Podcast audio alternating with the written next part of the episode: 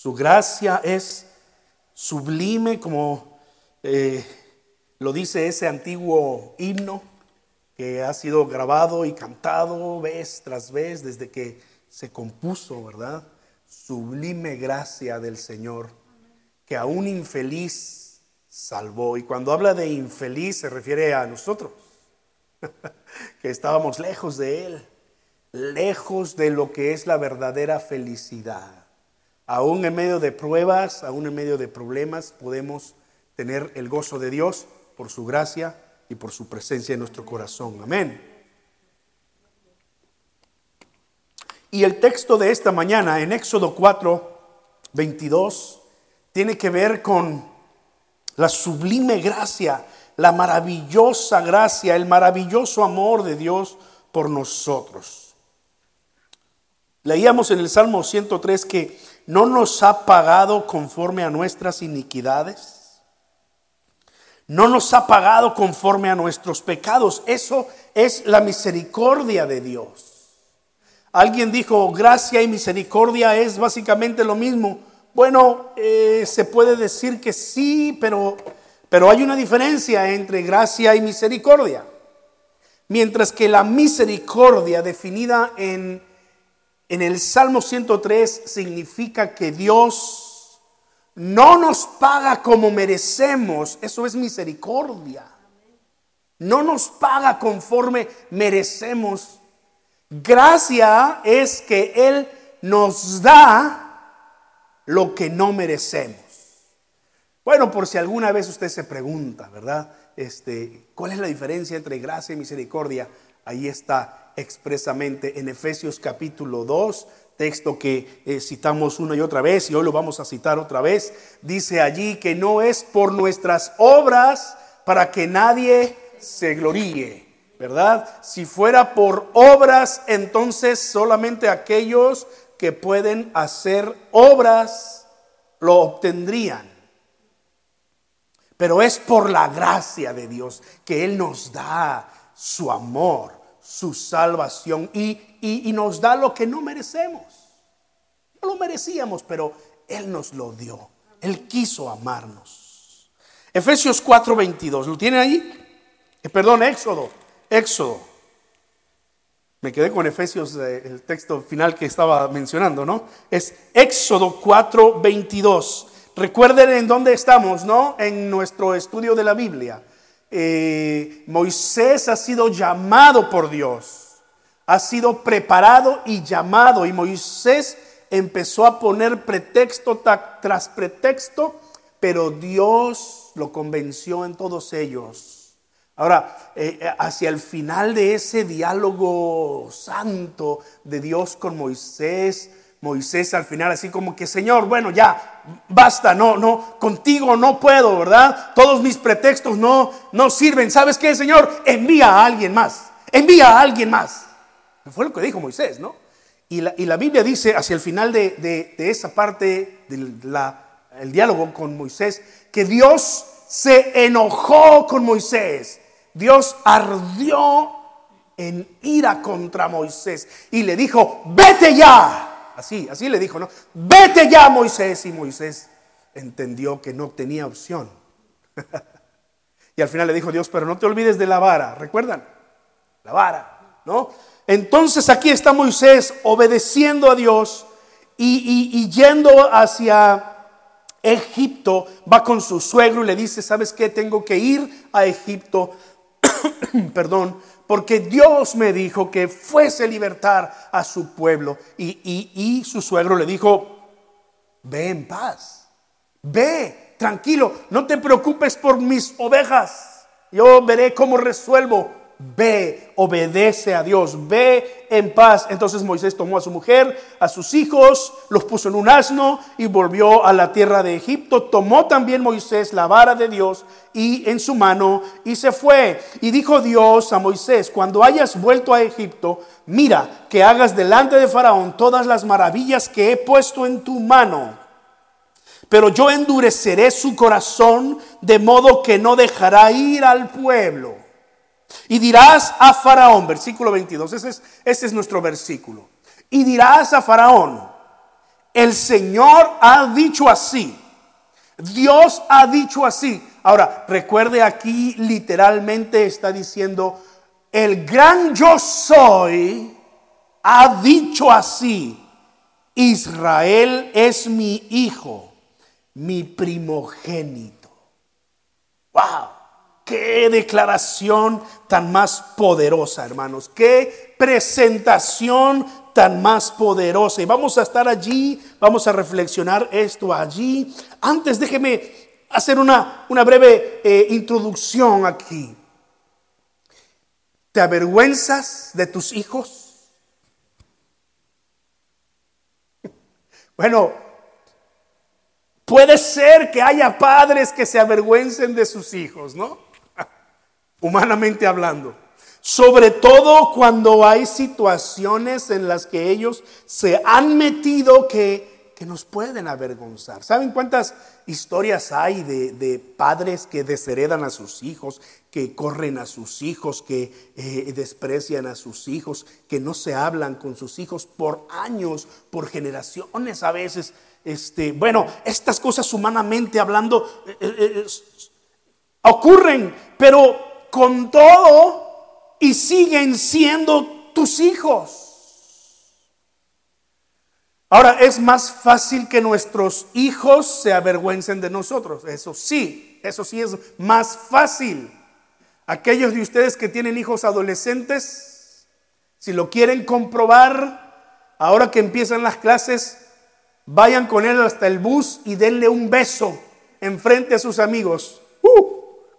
Yo le puedo asegurar que su hijo no les va a hablar por toda una semana. Porque los adolescentes así son. Esa es su naturaleza. Ellos están empezando a, crear su propio espacio, tener esa independencia de sus padres. Entonces, cuando ocurren estas cosas, ellos se avergüenzan un poco. Y, no se diga si lo haces frente a sus amigos. Es, es como el fin del mundo, literalmente, como el fin del... Es casi como que como que saben que no pueden cargar su celular y están en 1%, en 1% y su celular se les va a pagar el fin del mundo. ¿A poco no? Es más fácil pues que nuestros hijos se avergüencen de nosotros. Pero un verdadero padre, una verdadera madre, jamás dejará de amarlos, jamás se avergonzará de ellos a pesar de las circunstancias.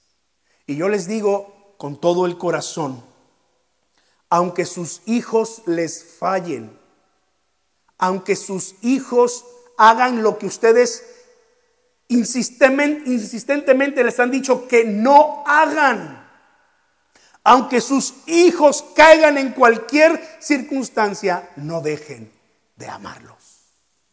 No dejen de abrazarlos, no dejen de expresarle que le, que le aman con todo el corazón, no se avergüencen de ellos, abrácenlos.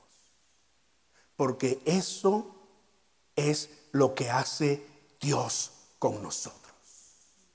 Eso es lo que hace Dios con nosotros. Mire, una de las alabanzas que estábamos cantando hace un momento eh, eh, eh, puede sonar muy chocante cuando hablamos de la gracia de Dios en este canto y decimos en lo mundano y, lo común, pero también en las victorias más excelsas, allí está la gracia de Dios. ¿Por qué decimos en lo mundano y lo común? Porque la gracia de Dios, el amor de Dios, se manifiesta aún en situaciones vergonzosas. Aunque nosotros estemos sumidos en situaciones vergonzosas, Dios no se avergüenza de nosotros. Él no se avergüenza de nosotros. Dice otra parte de este canto, para el justo y pecador. ¿Cómo? ¿Para el pecador también? Bueno, ¿para quién es la gracia si no para el pecador? ¿No? Jesús dijo, no he venido a, sanar a, a sano, ¿cómo dice? No he venido por los sanos, sino por los enfermos. El médico no viene por los sanos, sino por los enfermos. Pues no he venido a llamar a justos, sino a pecadores al arrepentimiento. Dios no se avergüenza de nosotros. Y es una gran enseñanza. Este es el nivel de amor al que Dios nos llama a amar a nuestros hijos. Cuando hablamos del amor de Dios, decimos que su amor es ágape. ¿Sabe que la Biblia tiene esa palabra en el griego del Nuevo Testamento? Ágape. Cuando habla del amor de Dios, la palabra original es ágape. ¿Había oído antes esa palabra? Ágape. Ágape significa sencillamente amor incondicional. Amor no importa qué. Ese es el amor de Dios para con nosotros. Y nosotros debemos tomar ejemplo para amar a nuestros hijos. Y aquí está Dios diciendo al faraón, Jehová, el Señor, yo soy el eterno Señor, ha dicho así, Israel es mi hijo, mi primogénito. Ya te he dicho que dejes ir a mi hijo para que me sirva. Wow. Miren, Dios bien pudo haber empezado su diálogo, con Faraón diciendo, eh, así ha dicho el Señor, deja ir a mi pueblo. Pero esto era importante decírselo a Faraón, que Faraón tuviera bien en claro con quién estaba tratando y a quién estaba maltratando. Israel es mi hijo, mi primogénito. Wow. Mira, Dios sabía todas las situaciones por las cuales su pueblo estaba pasando. Ha dicho ahí en su palabra, le dijo a Moisés, he oído el clamor de mi pueblo. Ellos son mi pueblo. He descendido en medio de su dolor para liberarlos. Son mi pueblo, mis hijos. Ahora puntualizamos esto porque la situación en la que estaba el pueblo de Israel no era la mejor de las situaciones. No estaban de vacaciones en Egipto. No estaban allí precisamente en las situaciones que ellos hubiesen deseado. Lo que se cree es que después de que José murió y se levantaron faraones que no conocían a José, el pueblo de Israel estaba tan, pero tan absorbido en la vida egipcia que eh, era para ellos como, como nosotros aquí en los Estados Unidos, que venimos de nuestros países que ya llevamos ciertos años, no se diga a aquellos que han nacido en este país están absorbidos por la cultura, ¿no? Hablan el egipcio perfectamente, o sea, el inglés. Pues gustan de las pizzas y las hamburguesas, o sea, de las cebollitas y todo lo rico que se cosechaba en Egipto, que el pueblo después reclamó a Moisés y le dijo, hey, nos sacaste de allá de donde teníamos nuestras carnitas asadas con nuestras cebollitas para traernos al desierto y comer este maná.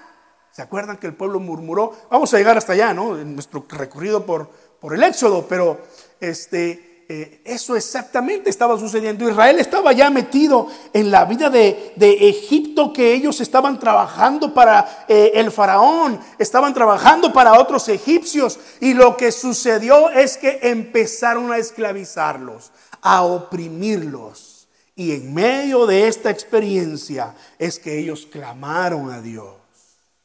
Estamos hablando que era, eran esclavos, que eran obreros, que tenían los trabajos más eh, bajos que podían haber en Egipto. Eran pocos los hebreos que tenían lugares de privilegio, eran contados y sin duda eh, eran menospreciados por, sus hermanos, así como el pueblo menospreció a Moisés aquella ocasión que intentó mediar entre ellos y les dijo, ¿por qué se pelean? Esa misma actitud. La situación del pueblo pues era de servidumbre, de esclavitud. Y yo eh, me imagino como lo escribió el gran predicador Spurgeon hace algunos eh, años, muchos años de hecho, ¿verdad? Eh, cuando Faraón escuchó esta expresión, Israel es mi hijo, mi primogénito. Seguramente Faraón pensó, vaya padre que eres tú. Mira que dejar a sus hijos en estas condiciones. Vaya hijo que tienes, ladrilleros, esclavos, están todo el tiempo llenos de lodo. Pero eso no detuvo a Dios. Porque Dios no se avergüenza de sus hijos. No se avergüenza de nosotros. No importa la condición en la que tú estés, Él no te negará como su hijo. Él no, Él no va a ser como aquel que, que por no saludarte, porque se avergüenza de ti, disimula conocerte y se va por otro lado. A veces yo voy con mis hijos en el súper y, se escucha una música y me pongo a moverme en el pasillo y, mis hijos luego, luego hacen esto. No me conocen. No me, si, porque si viene alguien que los conoce a ellos, no quieren que nos relacione, ¿verdad? Aunque esa persona sepa que, hey, mira, ya va tu hijo. Como ayer, antier que fuimos a, a, la tienda, por ahí nos encontramos a una hermana aquí en la iglesia, que ella fue la que nos vio y, Pastor Lucier, eh, allá a lo lejos, ¿cómo está? no nos podemos ocultar, ¿no? De la gente. Pero nuestros hijos así nos hacen, pero Dios no. Dios no nos ignora en medio de nuestra necesidad. Mira lo que dice Deuteronomio 7, versos 6 al 8. Tú eres mi pueblo santo. Tú eres un pueblo santo para el Señor tu Dios. Él te ha escogido para hacerle un pueblo especial, más que todos los pueblos sobre la tierra. Luego dice, no por ser ustedes más que todos los pueblos, los ha querido Dios y los ha escogido pues ustedes eran el más insignificante de, los, de todos los pueblos, sino por cuanto el Dios eterno los amó y quiso guardar el juramento que juró, que juró a sus padres, los ha sacado el Señor con mano poderosa y los ha rescatado de servidumbre de la mano del faraón, rey de Egipto. No porque fuesen un pueblo brillante, no porque fuesen un pueblo oh, poderoso, sino todo lo contrario. Eran el pueblo más insignificante en ese momento. Y Dios los amó, y Dios los escogió, y Dios los levantó como sus hijos. Y no se avergonzaba de ellos. Israel es mi hijo. Y nosotros somos hijos de Dios si hemos creído en Jesucristo.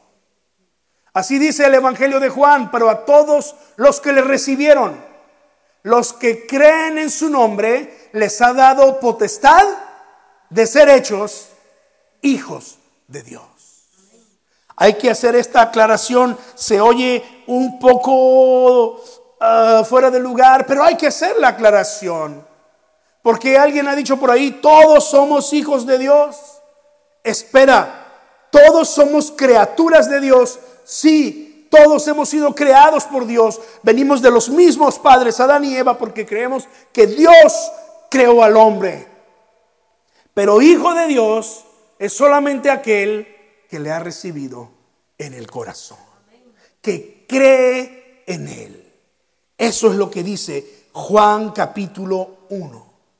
Mas a todos los que le recibieron, a todos los que creen en su nombre, les ha dado la autoridad, la potestad, el derecho de ser hijos de Dios. Y mira cómo menciona Hebreos capítulo 2, versículo 11. Versículo 11 del capítulo 2, porque el que santifica y los que son santificados de uno son todos.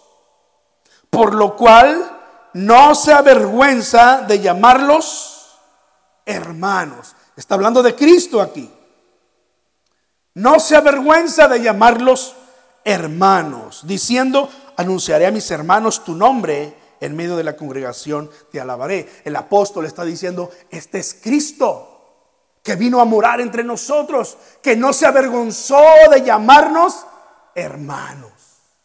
Oh, Ahora ve al capítulo 11, mismo Hebreos, capítulo 11, versículo 16.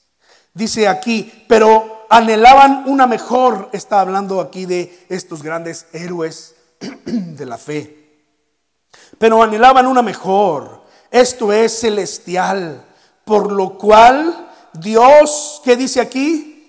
No se avergüenza de llamarse Dios de ellos, porque les ha preparado una ciudad.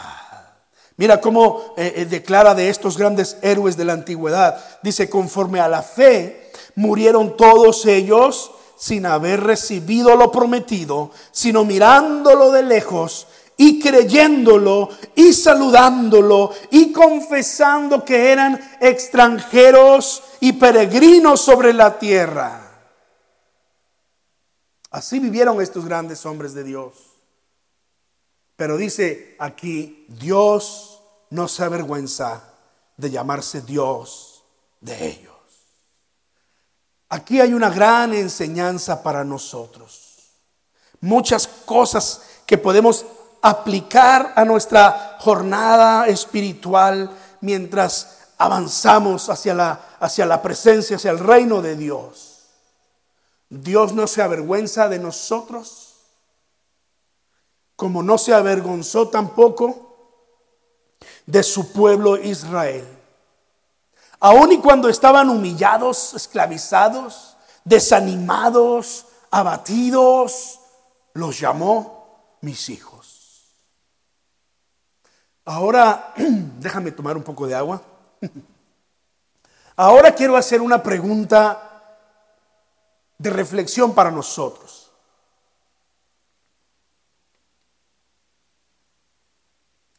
¿Cuántas veces no nos hemos comportado a la altura de quienes somos como hijos de Dios? ¿Cuántas veces hemos traído deshonra a nuestro Padre Celestial? Te voy a hablar de mí. Me faltarían dedos de las manos y de los pies y posiblemente cabellos en la cabeza.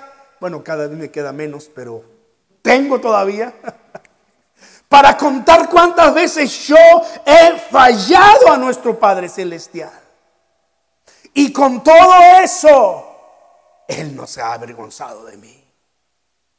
Él me sigue amando porque Él es misericordioso y ha extendido su gracia para con nosotros. Y no creas que es diferente contigo. Él te ama.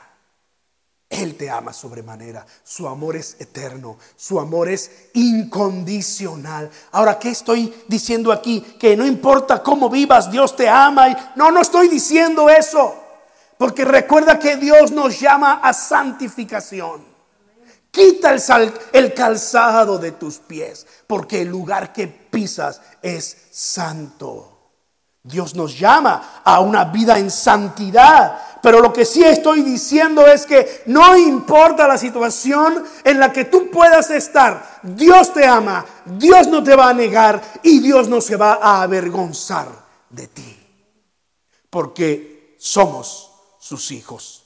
La Biblia nos dice, Romanos 5, 8, versículo que quizás tú te sabes de memoria si lo utilizas con aquellos que les compartes eh, el Evangelio a otras personas. Allí dice en la palabra del Señor, mas Dios muestra su amor para con nosotros.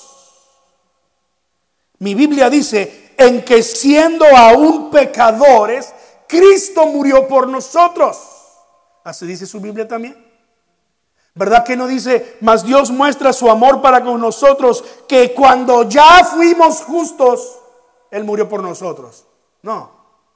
Que cuando ya fuimos buenos, Él murió por nosotros. No.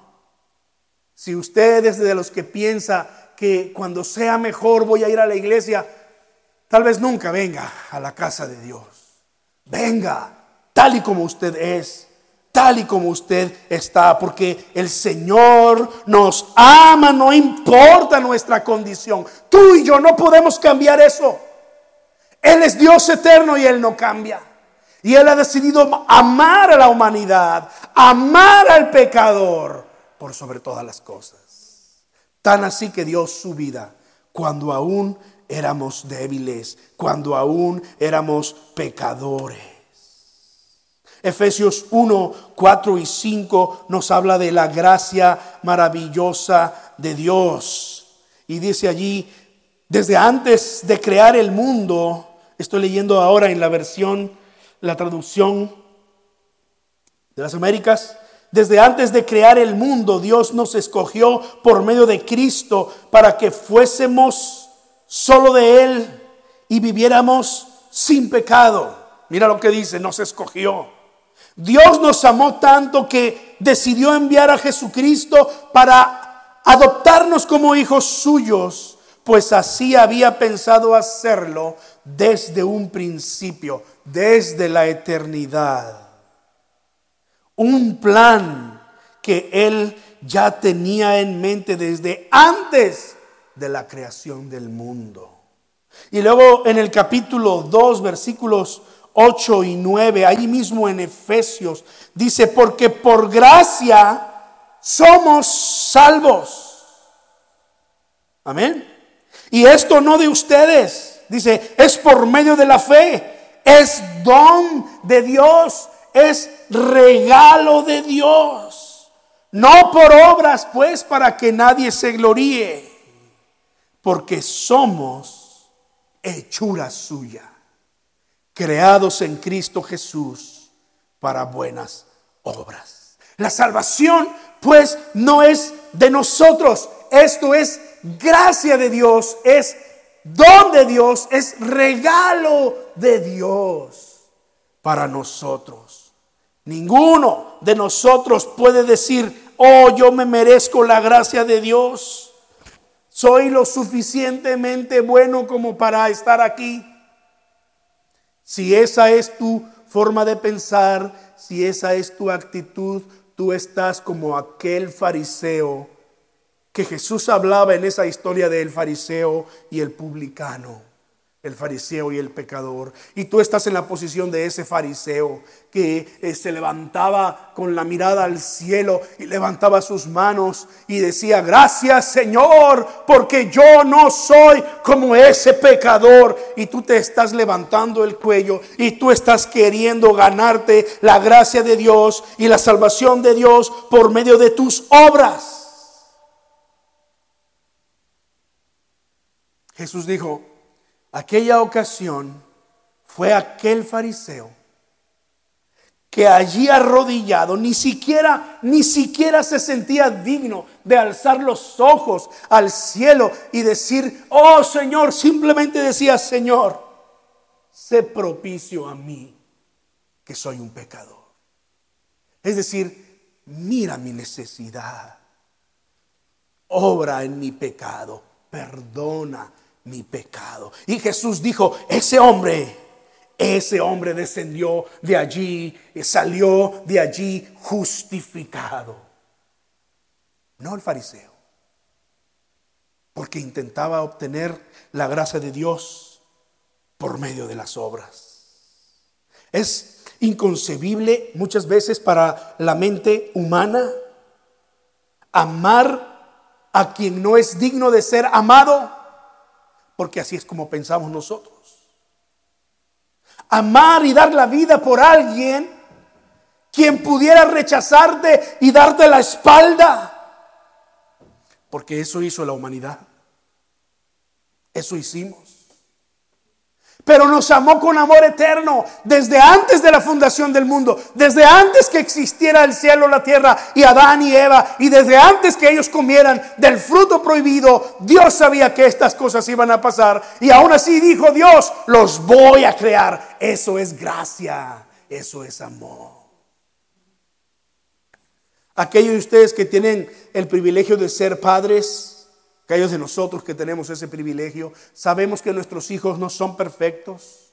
Sabíamos que eh, eh, al momento de hacerles nacer, de traerlos a este mundo y de criarlos y hacerlos crecer, sabemos que, que que, van a cometer sus errores. Es más, esperamos que llegue el momento en el que ellos, cometiendo sus propios errores, sean lo suficientemente sabios para aprender de sus propios errores.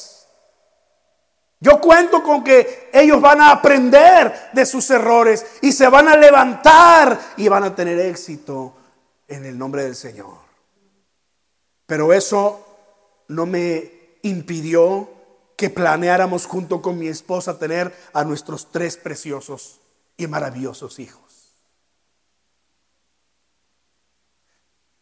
Bueno, podríamos estar hablando de esto mucho, mucho, mucho, ¿verdad? Y, y me voy a quedar allí, pero hay que seguir adelante. Dice la escritura en 2 Timoteo 2:13, si nosotros fuéramos infieles, Él permanece fiel. Él no puede negarse a sí mismo, a sí mismo. Él es el Padre perfecto, digno de imitar. Él es el Padre que nunca se olvida de nosotros. Él es el Padre que no se avergüenza de ti ni de mí, aún sabiendo nuestra condición. ¿No dice así el Salmo 103? Él sabe que somos polvo. Él conoce nuestra condición. Sabes que sabe que somos polvo y con todo y eso nos extendió su misericordia y su gracia. Sabe que hemos sido esclavos como, como su pueblo en Egipto. Pero fue por eso que escogió a Israel y es por eso que Él nos ha escogido a nosotros. Termino con esto. En el tiempo de eh, Israel, en el tiempo de Jesús, en esos años, existía ya un concepto al referirse a la gente pobre, pero a la, gente verdaderamente pobre, les llamaban los pobres de Dios, los pobres del yo soy, los pobres de Jehová, los pobres de Yahvé. Póngale el nombre correcto allí, ¿verdad? Yo soy. Le llamaban así porque eran todos aquellos que dependían directamente y exclusivamente de la gracia de Dios para sobrevivir, para subsistir el día presente. No tenían asegurado el día de mañana. No tenían un techo donde vivir. No tenían la seguridad de tener siquiera un alimento en el día. ¿Se acuerdan de ustedes de aquel hombre que la Biblia dice que era un mendigo que se sentaba a la puerta de, un, de la casa de un hombre rico y que incluso le pone nombre, le llama Lázaro? Lázaro, aquel hombre que murió en, en medio de su desgracia, siempre confiando y dependiendo de Dios, dice la parábola que él fue al seno de Abraham. Es decir, él recibió la recompensa por vivir dependiendo de Dios. Pero cuando el rico murió, ¿recuerdan a dónde fue? ¿Verdad? Y, bueno, ahí ocurrió un diálogo y cosas ahí con, con Abraham, y ustedes han leído ese texto. Si, no, pues luego lo pueden leer con calma. Pero estoy hablando de este hombre Lázaro que fue recompensado por Dios. Él era de ese grupo al que el pueblo llamaba los pobres de Dios. ¿Por qué? Porque solamente, y ellos estaban conscientes, que si ese día despertaban, ese día decían, estoy aquí por la gracia de Dios. Muchos no lo lograban. Dice la parábola que el perro venía y le lamía las heridas, para que usted visualice la condición, ¿no? Si había que comer, eran las migajas que caían de la mesa. Los ricos de aquel tiempo agarraban migajas del pan que cocinaban como servilleta. Imagínese, el hombre rico le daba una mordida, un buen pedazo de pollo, ¿verdad? Y se le escurría toda la grasa del pollo aquí y todo el, condimento y agarraban el migajón y, migajón le llaman así a, lo de al dentro del, del pan, ¿verdad? Y se este, quitaban la grasa y se limpiaban. ¿Y qué hacían con aquello? Lo tiraban al piso. Ahí se lo comían los perros. Y si algo de eso caía en manos de estos pobres, con eso se alimentaban. Se tienen que acordar de aquel diálogo de Jesús con aquella mujer extranjera, ¿verdad? Eh, no es bueno comer el pan de los, tomar el pan de los hijos y echarlo a los perros, dijo Jesús. ¿Y qué dijo la mujer? Señor, tú sabes que aún los perros comen de las migajas que caen de la mesa de sus amos. Esa mujer era de los pobres del Señor. No porque no tuviera recursos, pero porque estaba dependiendo totalmente del Señor. Y esa mujer se sentó a comer manjares en la mesa de Jesús.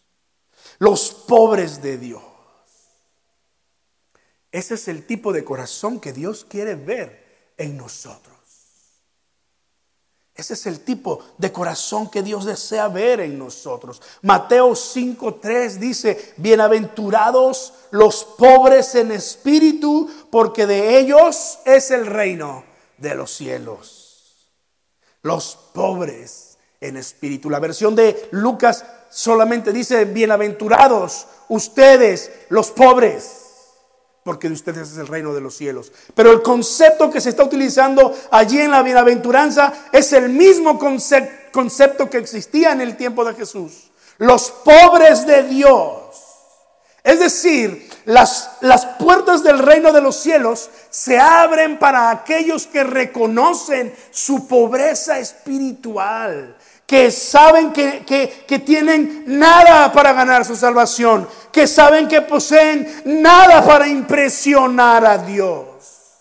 No te puedo impresionar, Señor, no tengo nada, Señor, que, que darte más que este pobre corazón.